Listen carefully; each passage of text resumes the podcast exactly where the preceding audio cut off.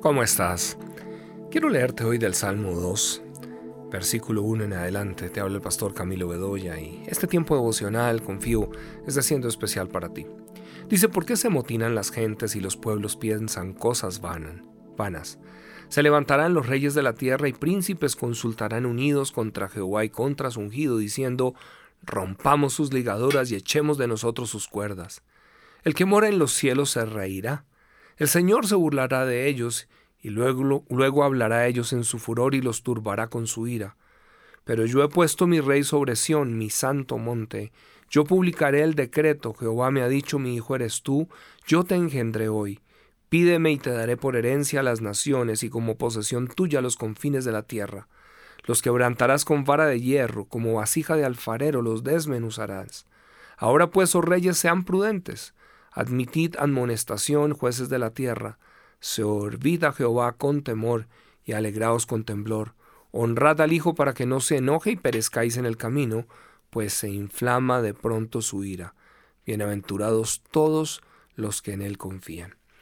Este es un pasaje que frente a los días que estamos viviendo me parece tan relevante. Porque vengo hablando acerca del reino de Dios, y que Dios está levantando líderes para establecer el reino de Dios en sus naciones y en sus sociedades. Pero este pasaje nos habla de eh, en donde Dios como que se cuestiona y dice por qué se levantan, por qué se amotinan los, a las gentes y los pueblos piensan cosas vanas. La verdad es lo que está pasando en nuestras sociedades modernas. Es lo que está pasando en donde estamos pensando y vemos una sociedad pensando cosas vanas diciendo, no, nada de Dios, eh, nosotros tenemos la idea. Y, y por eso empezamos a ver unas marchas ridículas dentro de nuestras sociedades. Mujeres levantándose bajo un concepto de feminismo, cuando en realidad están protestando por muertes de mujeres cuando se superan en diez veces la muerte de los hombres hoy en día.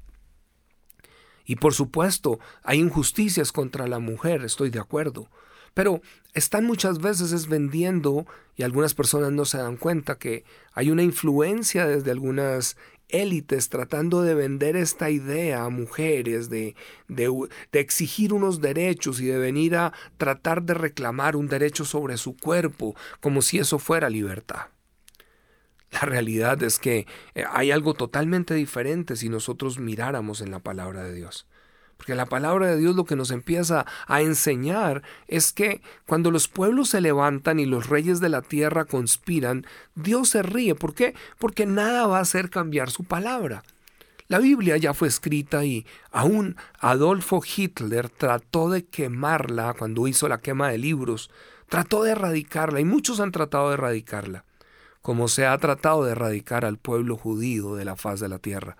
Y sin embargo, Hoy Israel está en el mismo lugar en donde la narrativa bíblica nos muestra que Dios le prometió a Abraham el territorio donde hoy se encuentra. Es fascinante poder ir a Israel. Yo tuve la oportunidad de ir hace dos años ya.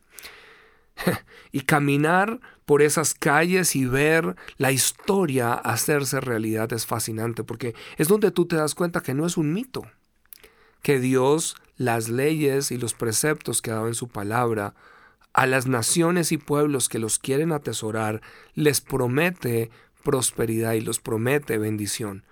Es por eso que Israel sigue siendo una democracia en medio de Medio Oriente, en donde todos los pueblos que hay alrededor están viviendo miseria, están viviendo una cantidad de problemáticas.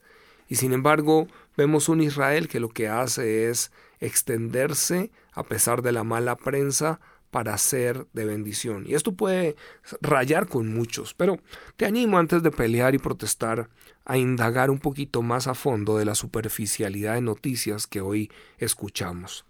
Padre, ayúdanos a que podamos mirar más allá de lo que nuestros ojos evidencian y que nos permitas ver que tú eres el Dios que a través de la historia ha estado llevando a cabo su plan. Y que cuando vemos a Israel hoy allí en su lugar, es el primogénito de naciones, porque tú quieres que otras naciones puedan venir también a disfrutar de la bendición. Así que oramos, Señor, como tú nos pides por la paz de Jerusalén, desde donde tú traerás de regreso a nuestro Mesías. En el nombre de Jesús.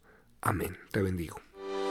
Tú puedes ayudarnos a desarrollar más líderes a nivel mundial. Haciendo tus donaciones voluntarias para este ministerio en el sitio web camilobedoya.com. Recuerda, juntos podemos transformar cada día a muchas más naciones.